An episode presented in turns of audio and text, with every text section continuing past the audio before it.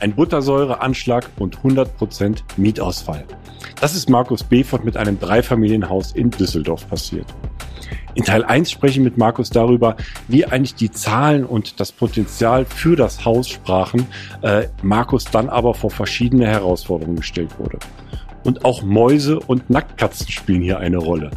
Und in diesem Sinne, ganz herzlich willkommen bei Immocation. Wir möchten, dass möglichst viele Menschen den Vermögensaufbau mit Immobilien lernen. Und wenn auch du das lernen möchtest, dann abonniere doch am besten unseren Kanal.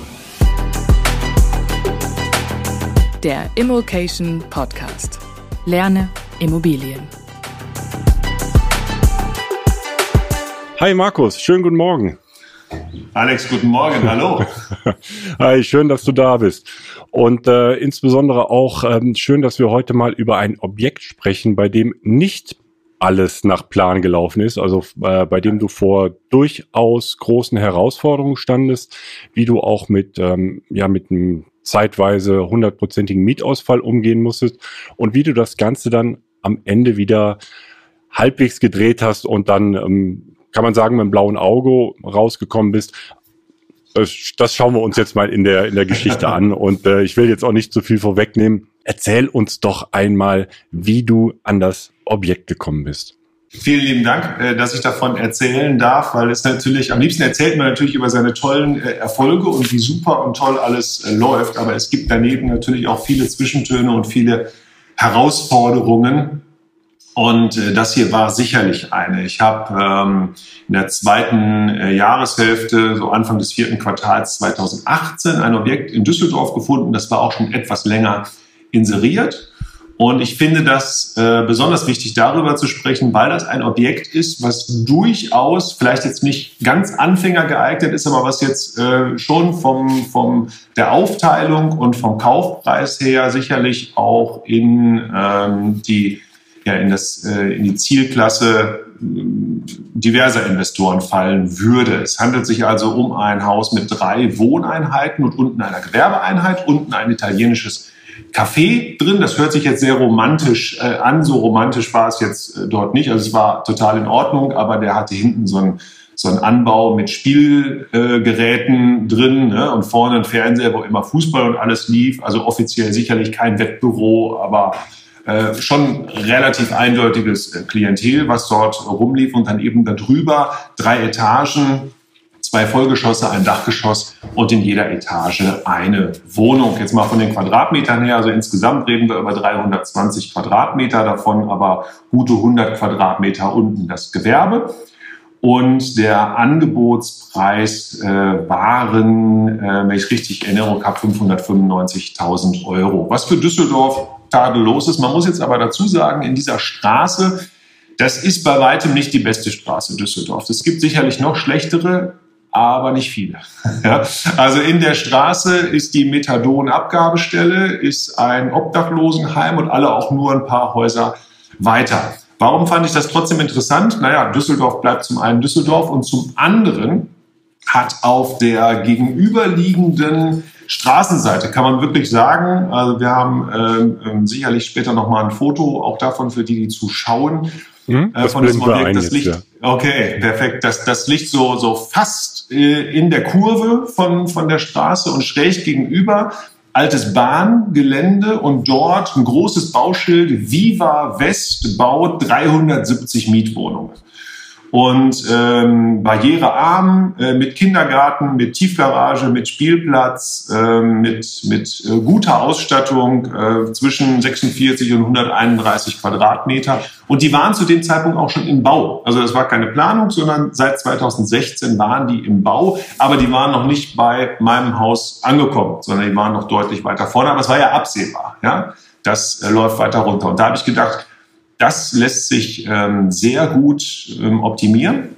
Denn wo Neubau ist, ja, wo Kindergarten, wo Spielplatz, wo Familien kommen, da ändert sich auch die nächsten zehn Jahre die Umgebung, ja, einfach durch die Nachfrage, die ganz klar da ist. Deshalb fand ich, das war ein guter Deal und die eigentliche Planung. Also Kaufpreis, ich konnte den stark runterverhandeln, weil das Haus wirklich in keinem besonders guten Zustand war und es hatte noch eine kleine Krücke, die jetzt aber auch gar nicht weiter von Bedeutung war im Weiteren. Es war eine Eigentümergemeinschaft mit einer Halle, die im Hinterhof war. Diese Halle war quasi die fünfte Einheit. Die war aber vollkommen getrennt vom Haupthaus. Der musste zwar unten durch den Flur durchgehen, ging hinten wieder raus und in seine Halle rein. Aber man hat quasi nur vier der fünf Einheiten gekauft. Das heißt, das heißt, das Haus war bereits aufgeteilt schon. Das Haus war bereits aufgeteilt. Ich habe also vier Einheiten gekauft und habe das auch direkt in einer ähm, Identität gekauft, die mir auch erlaubt hätte, ohne gewerbliche äh, Zählobjekte innerhalb von zehn Jahren wieder zu veräußern. Also das äh, habe ich durchaus in Betracht gezogen. Der grundsätzliche Plan war, die Istmiete lag bei äh, knapp 24.000 Euro, also bei 480.000 Euro Kaufpreis, den ich letztendlich gezahlt habe. Mhm. Eine gute, eine gute, sehr gute Relation in Düsseldorf. Aber das Haus war wirklich in keinem guten Zustand. Ja, wenn die Leute jetzt das Bild gesehen haben von vorne, das ist der schönste Anblick, den es von dem ganzen Haus gibt. Also weder innen noch von hinten sieht es so aus wie von vorne. Und die äh, generelle Idee war, also Gesamtinvestitionskosten mit allem drum und dran, dann hatte ich so ein knapp viereinhalb Prozenter.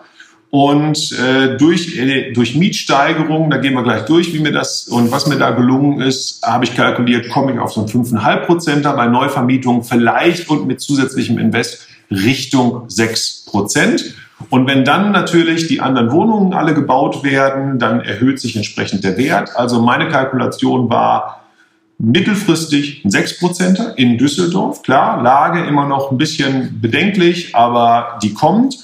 Und das müsste eigentlich innerhalb von zehn Jahren, vielleicht auch ein bisschen schneller, ähm, sich verdoppeln im Wert. Mhm. Das ist aber also der Spekulationsteil, damit habe ich jetzt nicht festkalkuliert, das war so die Hoffnung des Ganzen. Der Hauptteil ist erstmal Buy and Hold, 6%er, optional hoher, hoher Wertzuwachs eines bereits aufgeteilten Hauses. So, so habe ich es gekauft. Und äh, dann war der äh, Übergang im irgendwo Anfang äh, 2019.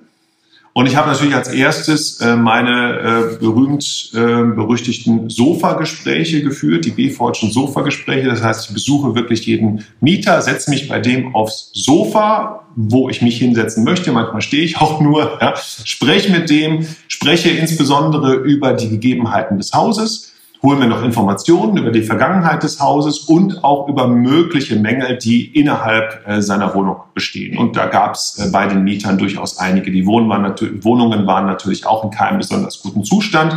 Und da bin ich äh, sehr, sehr, ja, sowohl kulant als auch äh, gut in der Herstellung einer Win-Win-Situation ich beseitige diese Mängel und wenn wir jetzt von Mängeln sprechen, dann rede ich nicht davon, dass ich ein neues Bad einbaue oder irgendwie eine neue Küche, sondern es geht hier darum, um eine äh, Erneuerung der, der Fugen im Bad, was sowieso Vermietersache ist, Wartungsfugen, ja, um Austausch der Lichtschalter. Äh, vielleicht in einem Fall war das ein Austausch der Wohnungseingangstür, weil die schon mehrfach eingetreten war. Ne, da sieht man, was ein mhm. großartiges Klientel in dem Haus war. Also um so etwas. Und habe dann tatsächlich mit äh, den Mietern äh, im, im äh, zweiten und im dritten Obergeschoss gute Mietsteigerungen hinbekommen. Im dritten Obergeschoss war eine WG. Die WG war aber rechtlich nie eine WG. Da hat also jemand gewohnt, der immer untervermietet hat. Derjenige war aber schon ewig nicht mehr da. Also es ist immer so von Hand zu Hand weitergegangen. Es wohnte da immer eine Dreier-WG, aber der ursprüngliche Mieter war überhaupt nicht mehr da. Es war völlig äh, ähm, ähm unklar, wo auch Kautionen hingegangen sind. Es wurde nie was gemacht. Mit denen habe ich dann einen neuen Mietvertrag gemacht. Da waren die auch sehr happy, dass sie jetzt einen ordentlichen, korrekten Mietvertrag haben und habe da die Miete von ähm, kalt 420 auf 550 Euro gesteigert. Für die Schnellrechner, ja, das sind mehr als 15 Prozent. Das kann man aber individuell vereinbaren. Und sie haben ja auch einen neuen Mietvertrag bekommen. Deshalb bin ich da sowieso außerhalb der 15-prozentigen Mietsteigerung. Also das war schon mal der erste gute Streich. Im zweiten Obergeschoss wohnte ein äh, DJ, auch mit äh, wirklich ähm, zahlreicher Instagram-Community, ein sehr, sehr gechillter Mensch. Und als ich den besucht habe, es roch relativ würzig, Süßlich wahrscheinlich. in dieser Wohnung. Ich bin da kein Experte, ja, aber äh, leicht gerötete, geweitete Augen äh, guckten mich an und dann wusste ich schon, woran ich war. Und er hat, äh, also spätestens in dem Moment, als er sagte, äh, ob wir zwei jetzt nicht zusammen erstmal eine rauchen und uns entspannen zu dem Gespräch, wusste ich also ganz genau, was hier läuft. Ich habe das dankend äh, abgelehnt, das ist nicht so meins.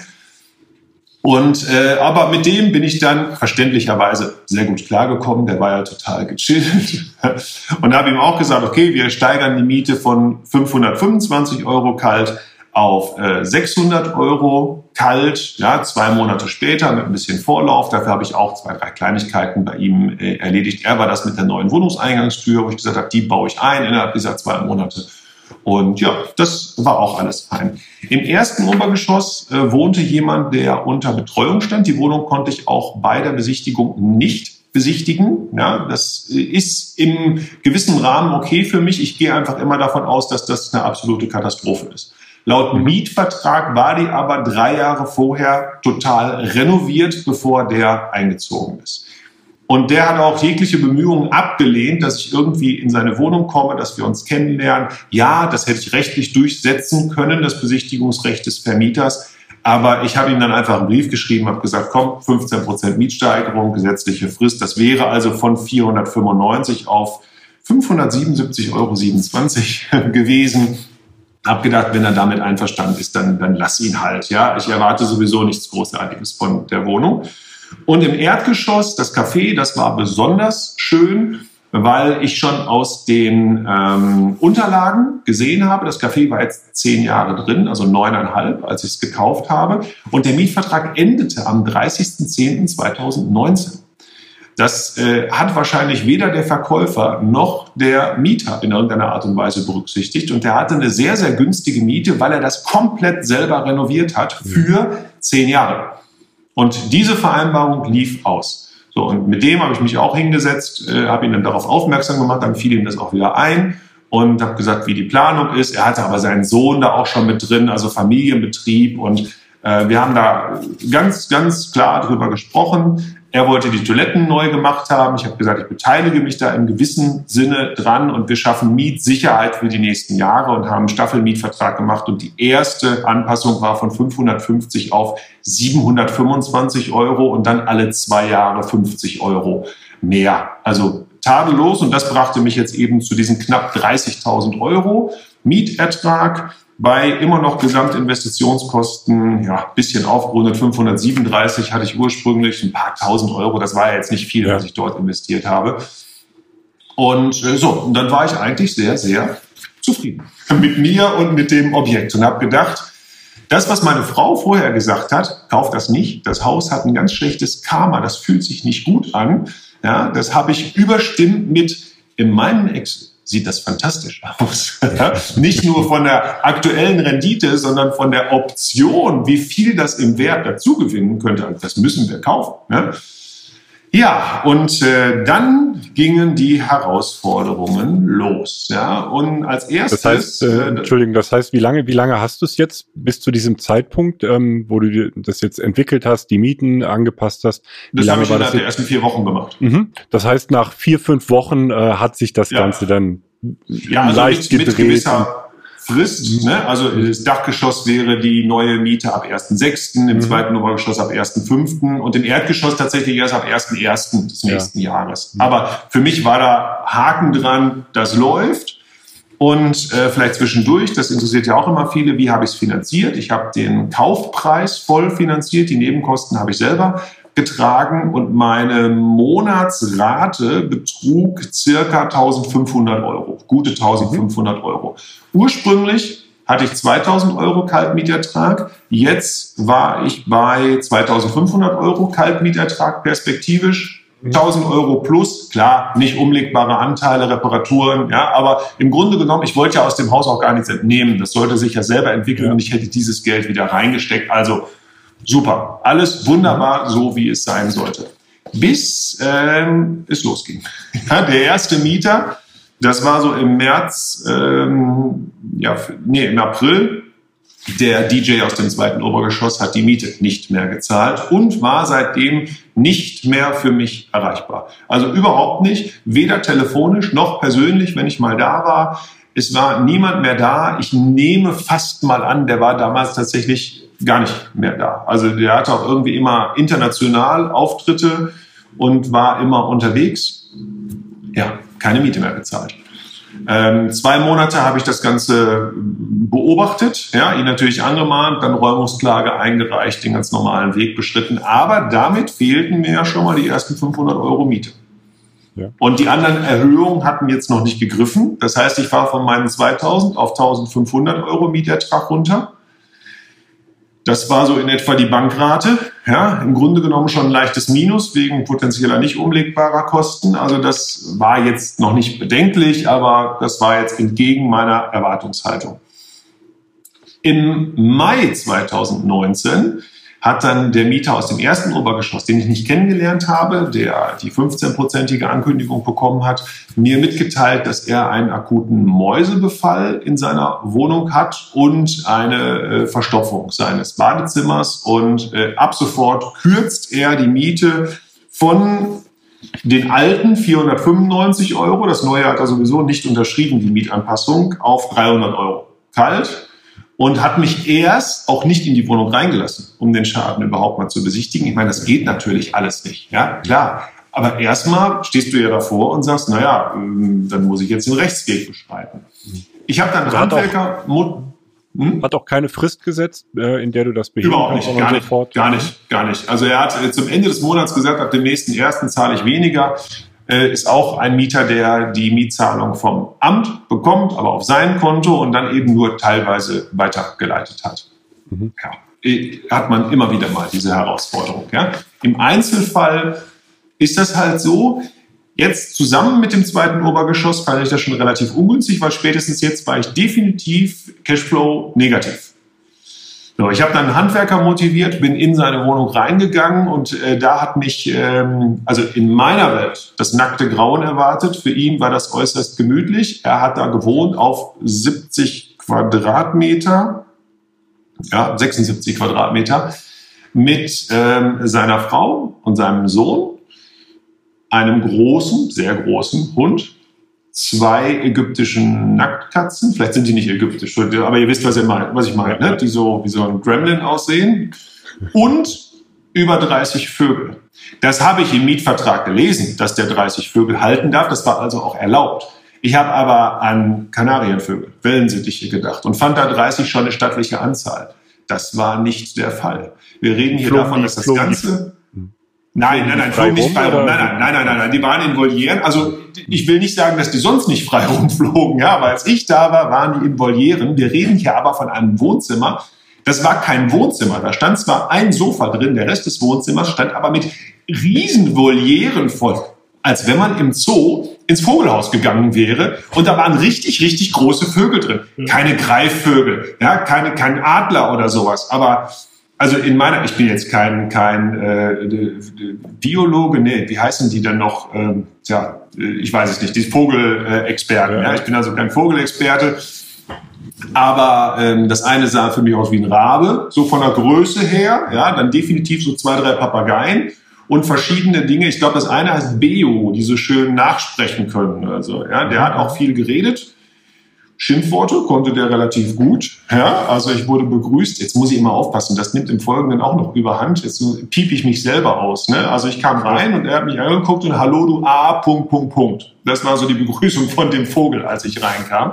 Das spricht ja auch, ja, das war, was ihm beige, er hat es ja beigebracht bekommen. Ne? Also Natürlich, ja, das, das weiß der ja nicht von alleine. Ja?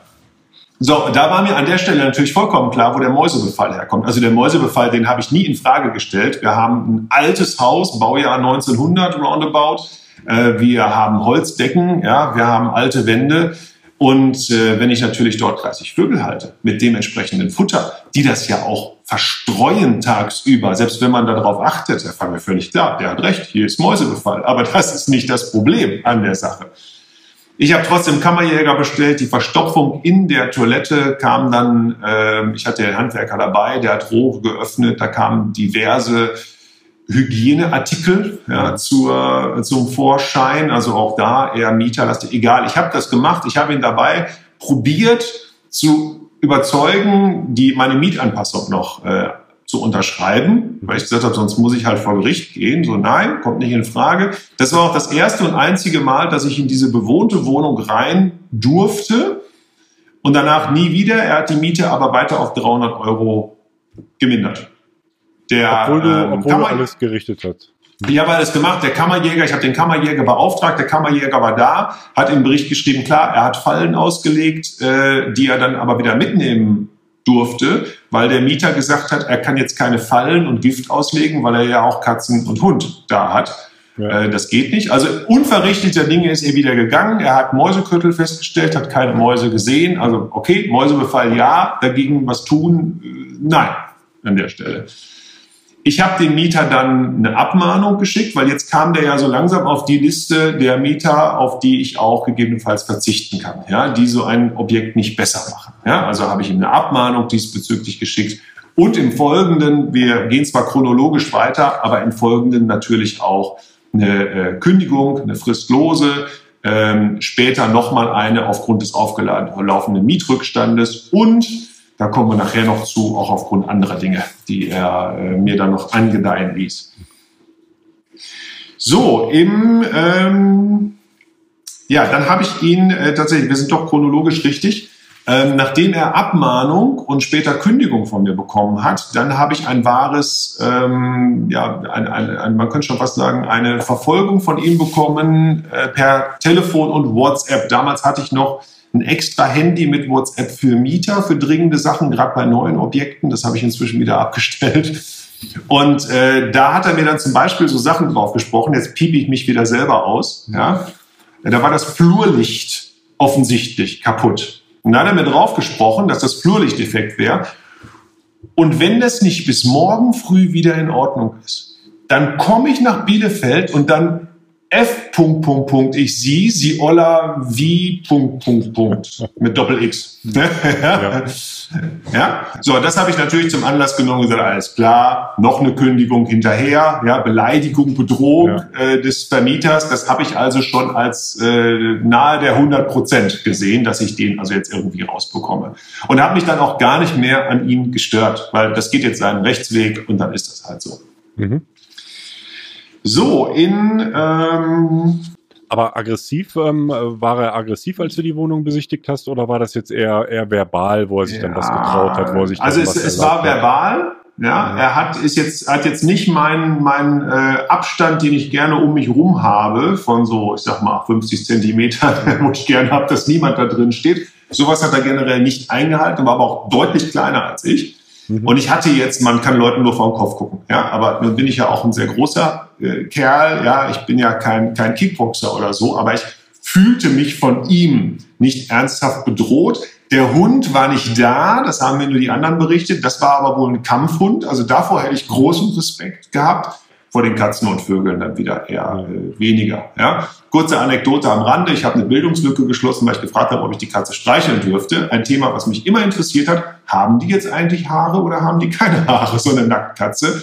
Ich kann es auflösen. Sie haben Haare, also sie sind total weich. Ne? Man sieht es nur nicht. So, kurzer biologischer Ausflug. Ja.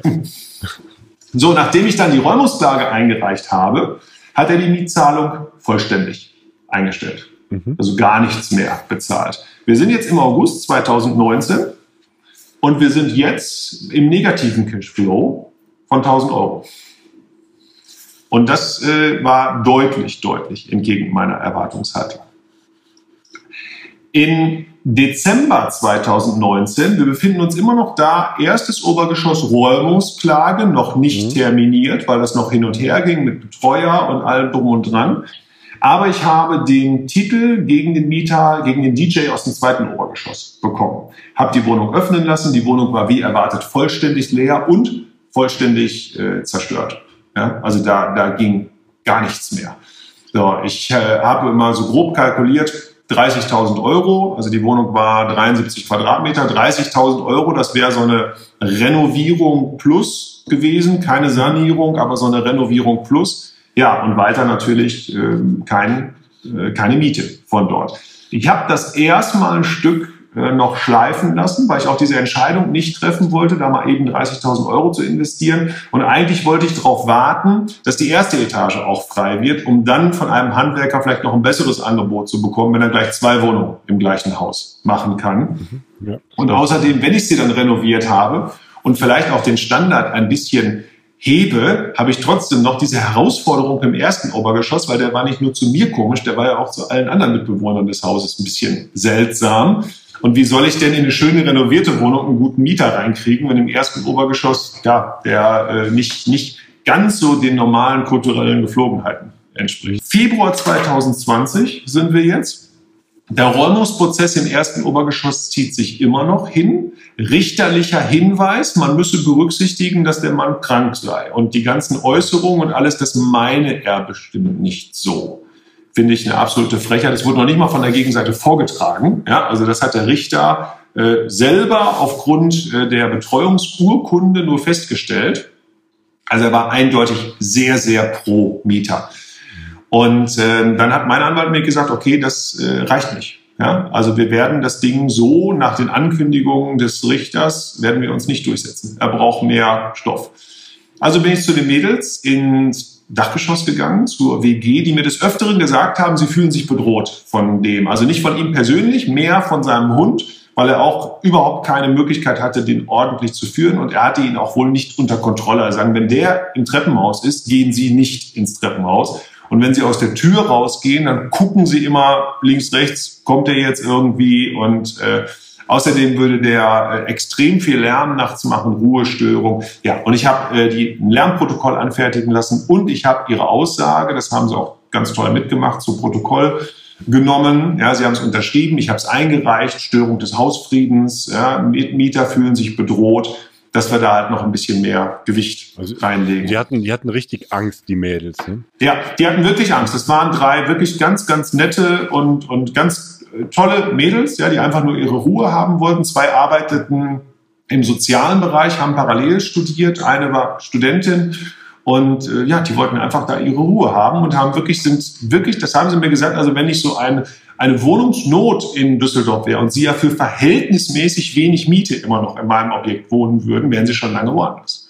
Mhm.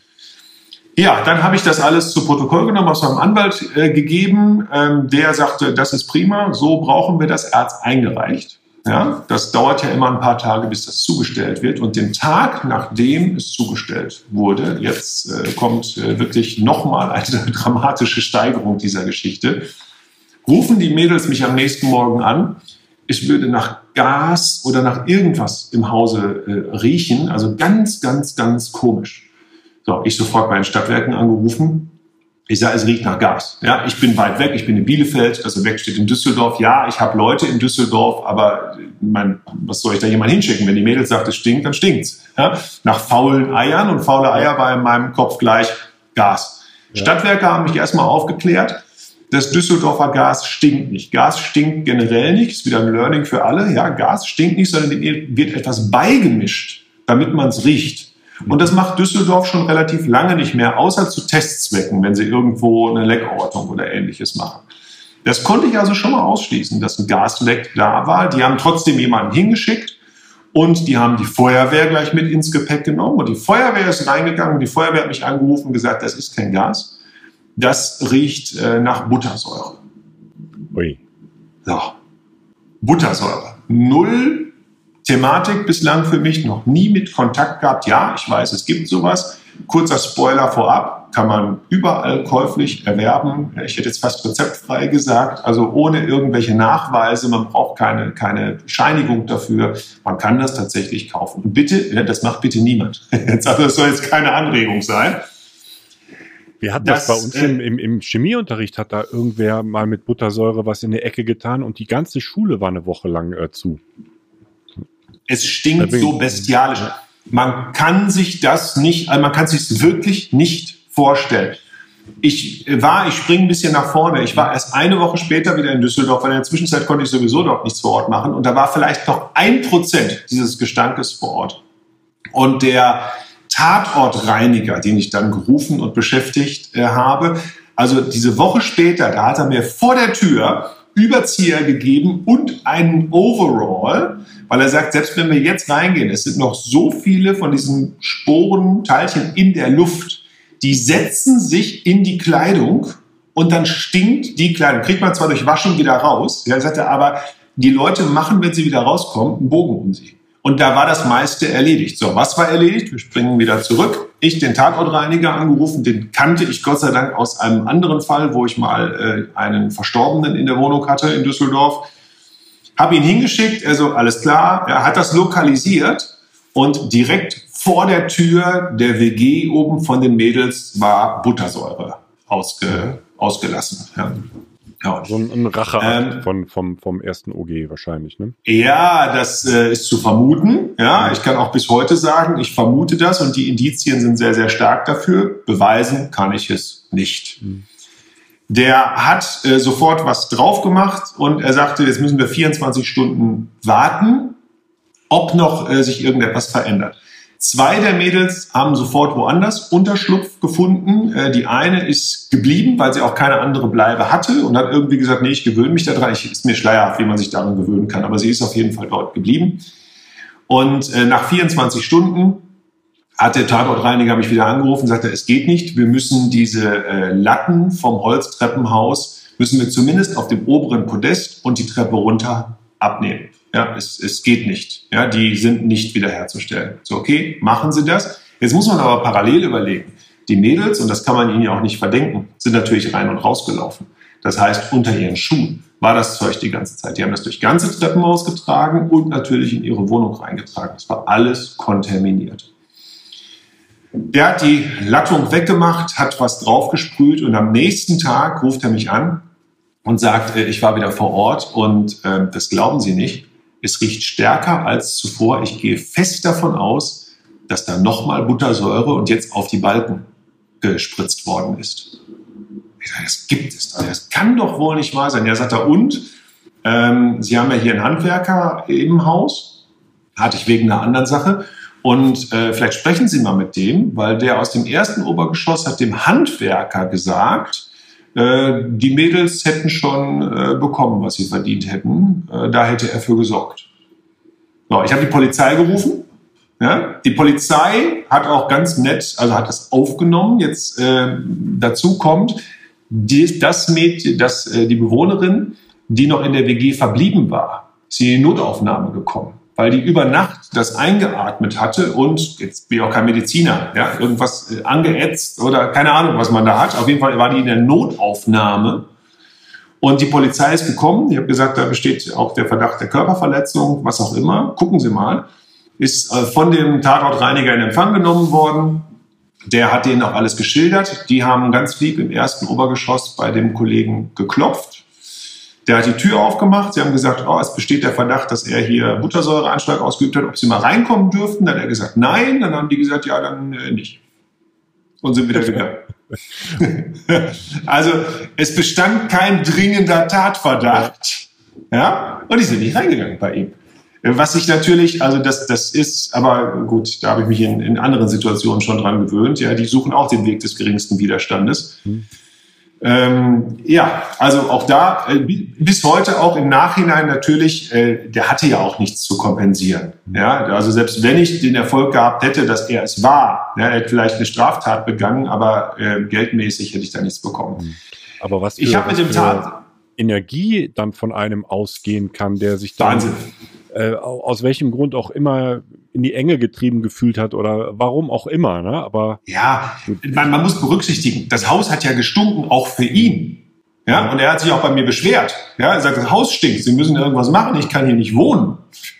Fand ich natürlich auch ganz süß, dass er sich dann da beschwert. Ja, der, ich habe mit dem Tatortreiniger besprochen und der hat eine äh, chemische Methode äh, gehabt, um die Buttersäure sichtbar zu machen.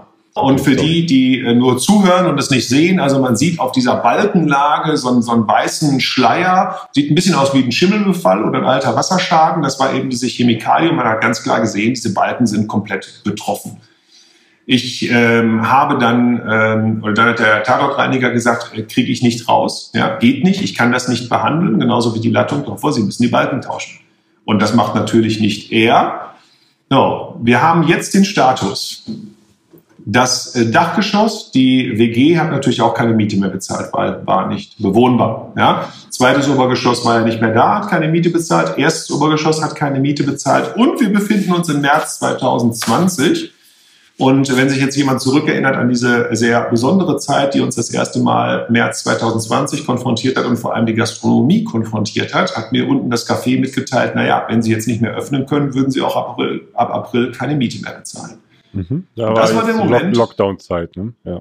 Genau, das war der Moment, wo ich äh, ein Haus hatte mit 1500 Euro Bankrate, mit Teil leerstehenden Objekten, wo ich ja auch dann Gas- und Stromzähler übernehmen muss, ja, wo die Nebenkosten, die, die, die komplett auf mich zurückfallen, wo ich also definitiv Cashflow negativ war.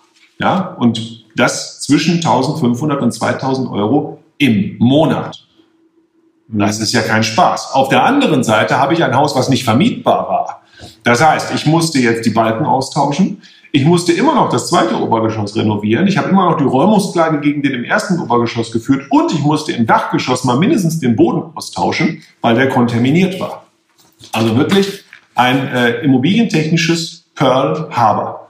So, ich habe eine Erstkalkulation gemacht, ähm, die sah so aus, dass ich gesagt habe, okay, erstes OG, äh, zweites OG, 30.000 Euro Invest, äh, Treppenhaus, 20.000 Euro Invest, Dachgeschoss, mache ich nur den Boden und ein paar andere Kleinigkeiten, äh, die zu machen sind, ein paar Schönheitssachen, äh, mal 10.000 Euro kalkuliert. In Düsseldorf kostet das ja auch alles ein paar Euro mehr, die Handwerker, vor allem wenn man die spontan braucht. Äh, und ähm, im ersten Obergeschoss habe ich schon mal eingeplant, dass der ja jetzt eigentlich mal ausziehen äh, müsste. Und habe also gerechnet, okay, du musst hier 100.000 Euro investieren. Du bist Cashflow negativ mit knapp 2.000 Euro im Monat und musst jetzt 100.000 Euro investieren. Und da kann ich wirklich nur sagen, ja, aufgrund meiner langjährigen Investments und der persönlichen Situation, das haben wir gut überstanden, das konnten wir kompensieren. Aber für jeden anderen, der das Objekt mit 100 oder 110 Prozent oder was auch immer möglicherweise beliehen hätte, und wir reden ja hier von einem 6 Prozenter, ja, also das ist ja eigentlich ein tolles Haus, das hätte zu großen Herausforderungen geführt. Und äh, das, das muss man, man, sich wirklich. Hm. Mit diesen Kennzahlen hätte man das ja tatsächlich finanziert bekommen zu 100 Prozent oder 110 Prozent, wenn man absolut, da jetzt absolut. auch nicht äh, die, die, die Rücklagen hätte vorweisen können. Ne? Ja. Nein, und das ist ja nichts, was wir empfehlen, mit 100 oder 110 Prozent zu, zu äh, finanzieren. Trotzdem, bei manchen Objekten, die so gut dann renditetechnisch äh, dastehen und dann noch in Düsseldorf, kann man das ja im Ausnahmefall machen, wenn man sich auch der Risiken da bewusst ist. Aber damit kann eigentlich überhaupt keiner rechnen. Ja, das heißt, ich äh, habe das. Hm?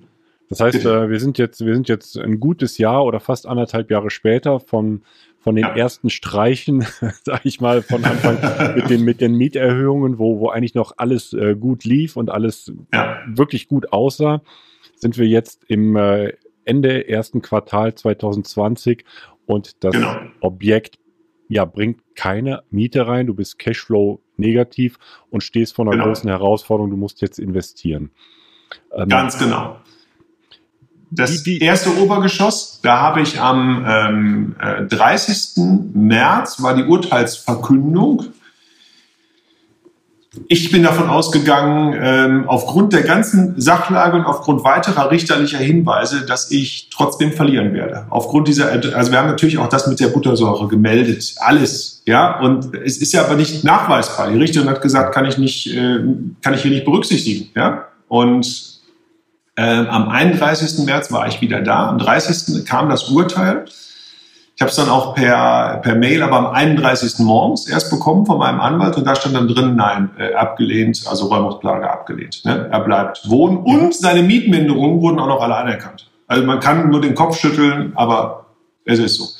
Und dann fahre ich tatsächlich am 31. planmäßig zu dem Haus, parke in der Nähe, ja, hat ja keine Parkplätze und in Düsseldorf kann man ja auch nicht immer vor der Tür parken und sehe ein Laster vor der Tür so einen großen, äh, großen siebeneinhalb Tonner und diesen Mieter aus dem ersten Obergeschoss äh, am rum äh, gestikulieren mit anderen Leuten. Und dann ist der tatsächlich ausgezogen. Also der hat selber nicht damit gerechnet, diesen Prozess zu gewinnen, beziehungsweise dass, dass eben ich äh, verliere und er da wohnen bleiben kann. Er ist also selbstständig am 31. März ausgezogen, sodass ich Stand April dann wirklich bis auf die Gastronomie unten, die geschlossen hatte, ein leerstehendes Haus hatte.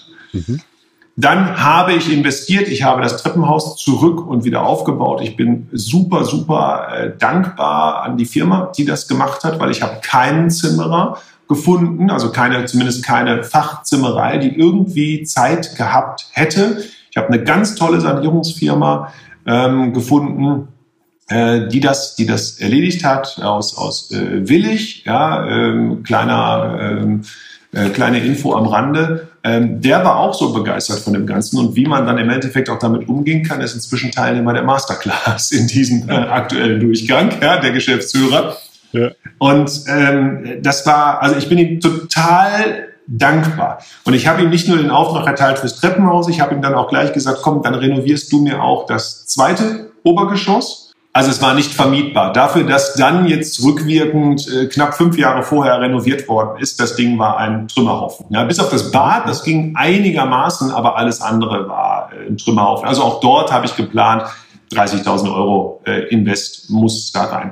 Hab das aber erst nicht gemacht, weil erstmal habe ich Treppenhaus und zweites OG gemacht und im äh, Dachgeschoss äh, den, die, die Kleinigkeiten. So, und nachdem Treppenhaus und im Dachgeschoss die Kleinigkeiten erledigt waren, habe ich einen Mieter gefunden, wieder für die, ähm, sogar für etwas mehr Mieter als vorher. Vorher waren es ja 550 Euro kalt, für 600 Euro kalt.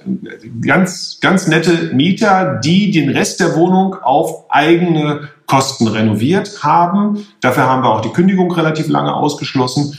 Und die ersten drei Monatsmieten habe ich ihnen erlassen als äh, quasi nochmal Kostenbeteiligung. So, dann hatte ich da immerhin schon mal wieder einen Lichtblick. Es ist vermietet. Zweite Obergeschoss wurde renoviert. Mit der Gastronomie habe ich gesprochen. Dann wurde die Rechtslage ja auch etwas klarer, dass wir hier nur von Stundung reden und nicht von tatsächlichem Mietausfall oder, oder dass er berechtigt ist, die Miete komplett zu kürzen. Und das hat er dann auch eingesehen, dass das überhaupt keinen Sinn macht, sich irgendwas stunden zu lassen und hat die Mietzahlung dann im Mai auch rückwirkend äh, wieder mhm. aufgenommen. Und hat sogar dann gesagt, voller, auch, in voller Höhe auch, ja. In voller Höhe, mhm. ohne Abzug, ohne irgendwas. Mhm. Auch diese dann ja erhöhte Miete, der, die erste Staffel griff ja. ja dann schon.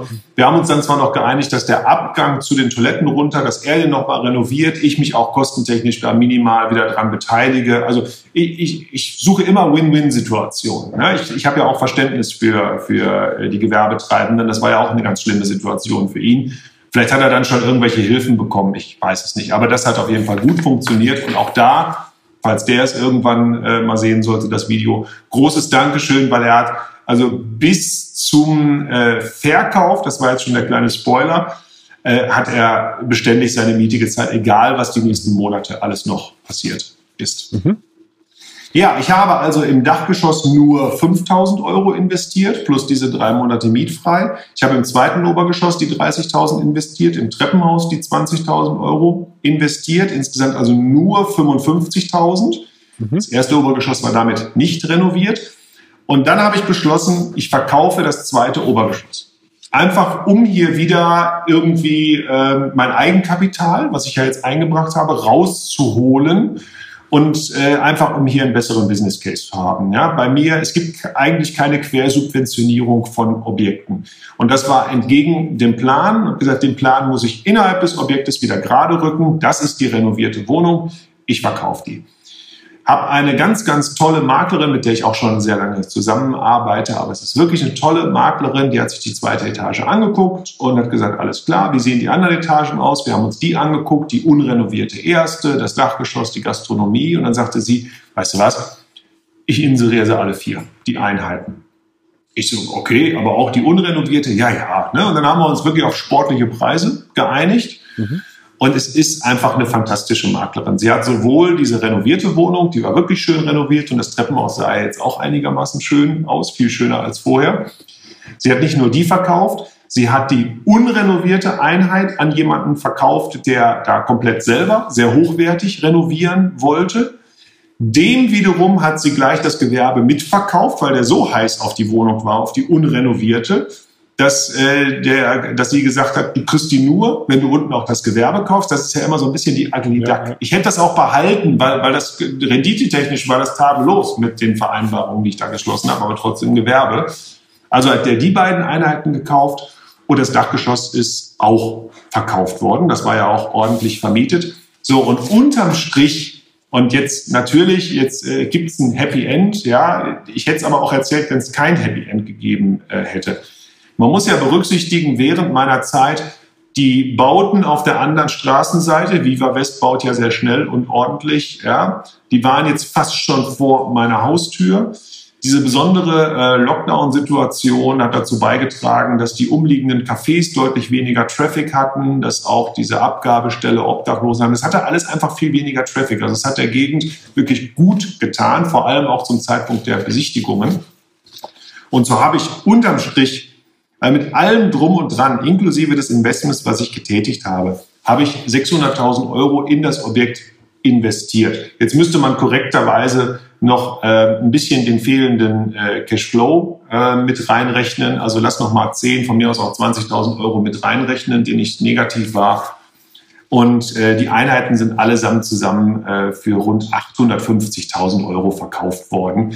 Also ich habe weit über 200.000 Euro Gewinn an diesem Objekt noch gemacht.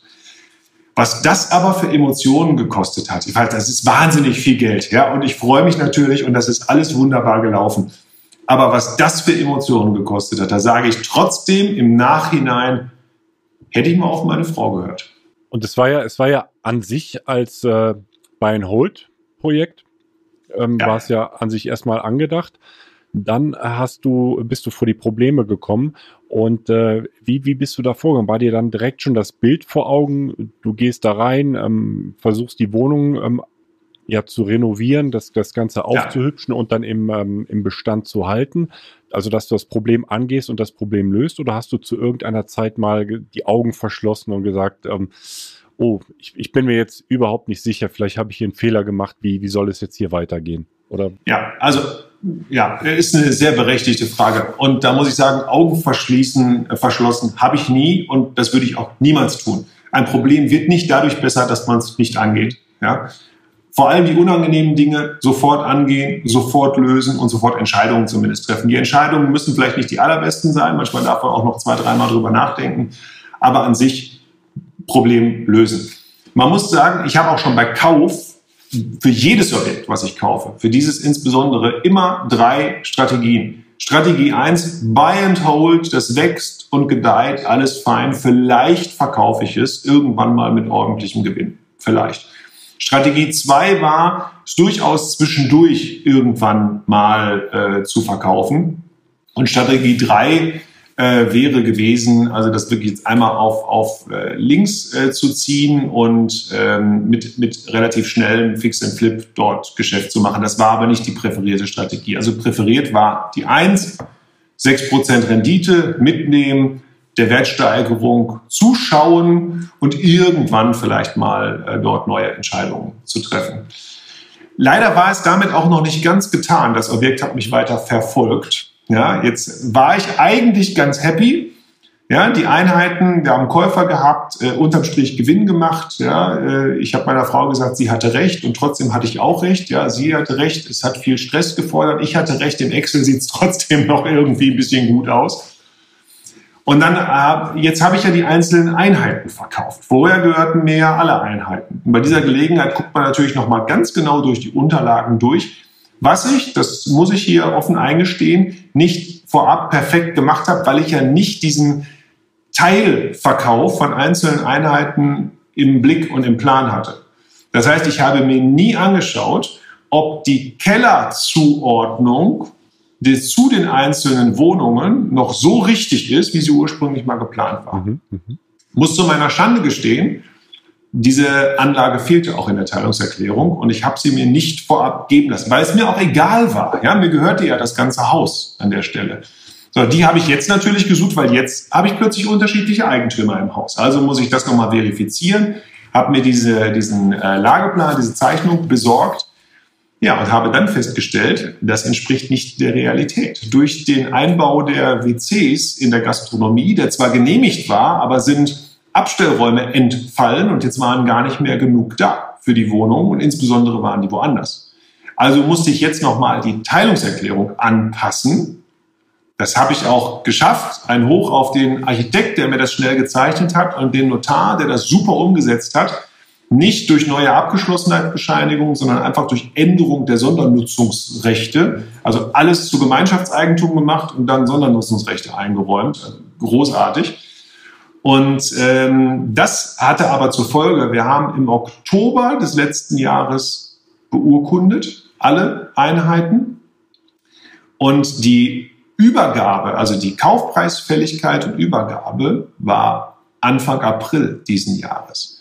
Weil die Teilungserklärung ja auch erstmal bei Gericht umgesetzt werden musste. Auch die hatten besondere Situationen mit besonders langen Arbeits, äh. In der Zwischenzeit hatte ich im, äh, in dem renovierten zweiten Obergeschoss äh, ist die Therme, die Heizungstherme kaputt gegangen. Mhm.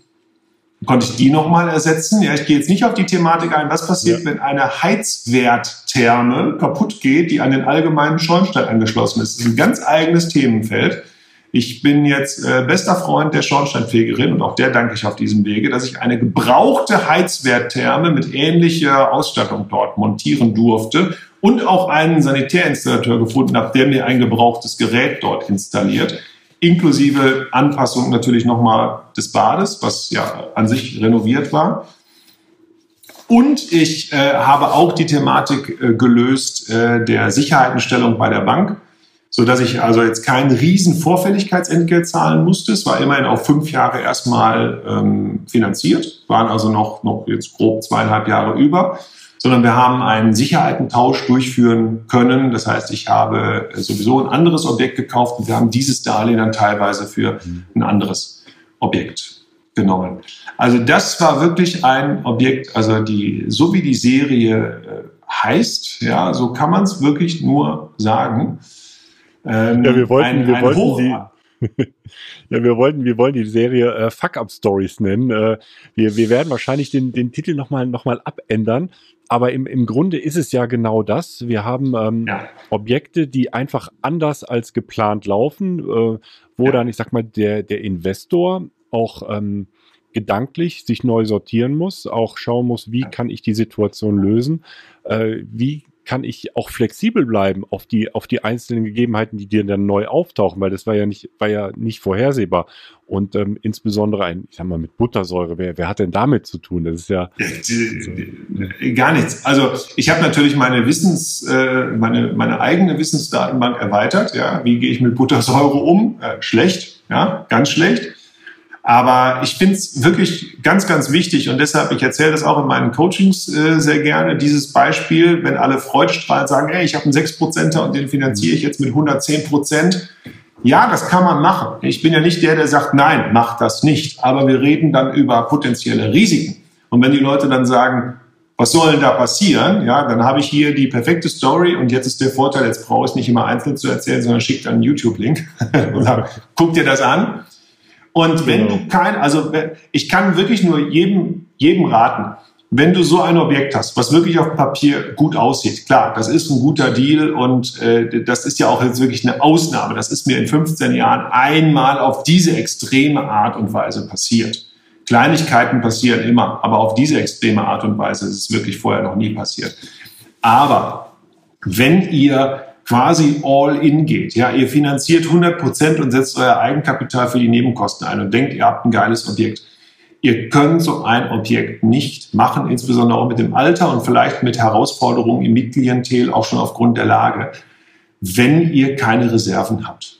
Ja, wenn ihr, also ich bin überzeugt davon, wenn ich zur Bank gegangen wäre für eine Nachfinanzierung, ich hätte sie vielleicht bekommen, ja, aber die Bank hätte komisch geguckt, ja, die Bank wird überrascht sein. Wahrscheinlich wird das Video auch irgendwann mal sehen, äh, wie suboptimal dieses Objekt gelaufen ist, weil auch Sie wissen natürlich nur Startpunkt und Endpunkt und sagen, super, der BFORD hat das wieder toll gemacht, hat hier wieder Cash generiert.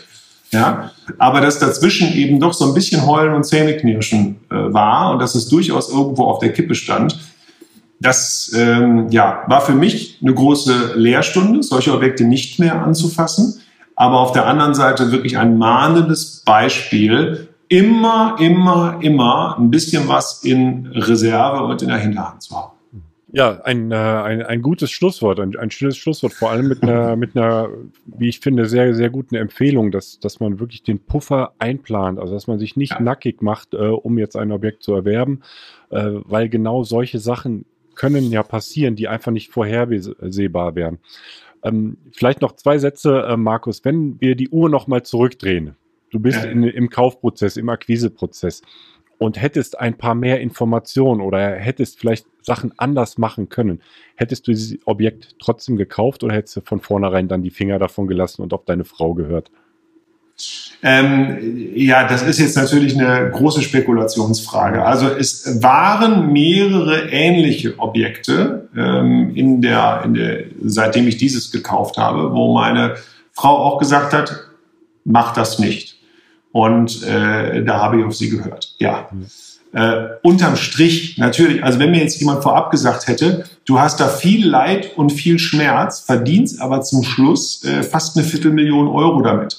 Da ist die Versuchung natürlich schon groß zu sagen, na ja, das ist, äh, wenn man jetzt meine Stunden und meine Emotionen hochrechnet, ist es ja eigentlich schon eine ganz adäquate Bezahlung, die da erfolgt ist. Aber es hätte ja nicht so ausgehen müssen. Es hätte ja auch ganz anders ausgehen können. Ja? Es hätte sagen, sein können, mal angenommen, der hätte, der hätte die Buttersäure da quer durchs Treppenhaus und an die Wände alles gespritzt.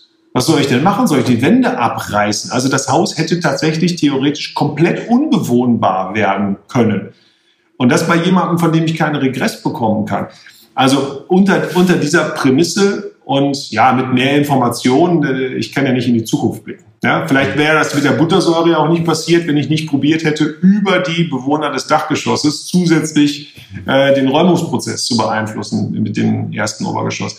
Klares Learning daraus, andere Mieter lasse ich in Zukunft, habe ich vorher nie gemacht, werde ich aber auch nie wieder tun, die in das Räumungsverfahren mit bestehenden Mietern äh, hinein äh, zu, zu äh, holen. Werde ich nicht machen. Ja, und hätte ich das trotzdem gemacht, äh, klares äh, Jein. Es kommt darauf an.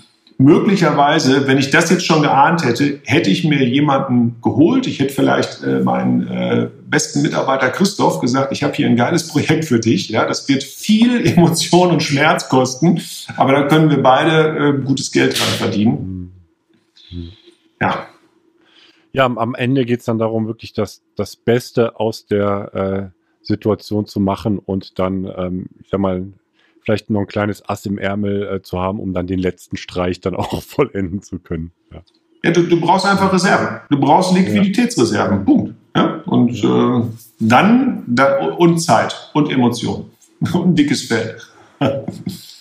Ja, sehr spannend. Also vielen Dank, Markus, dass du uns äh, in diese Geschichte haben, äh, hast teilhaben lassen, äh, weil es ist ja auch, nicht, ich sag mal, nicht, nicht immer so einfach, auch mal die Geschichten auszupacken, wo eben nicht alles so rund lief. Aber ich glaube, der, der Lerneffekt, den man daraus äh, ziehen ja. kann, dass man auch sieht, man muss mit den Situationen umgehen, dann, wenn sie anfallen und eben nicht die Augen verschließen. Das gehört genauso dazu. Und selbst dann, ähm, wenn man am Ende einen kleinen Loss vielleicht mal mitnehmen muss, um das Ganze zu beenden. In deinem Fall ist es gut ausgegangen, aber es geht einfach darum, ja. das Beste aus der Situation zu machen, wenn sie dann, wenn dann solche Probleme auftreten. Und auch das gehört genau. einfach mit dazu. Genau, richtig. Investorenleben hat äh, viele Upsides und eben auch ein paar Downsides. Genau. Ganz herzlichen Dank. Danke dir.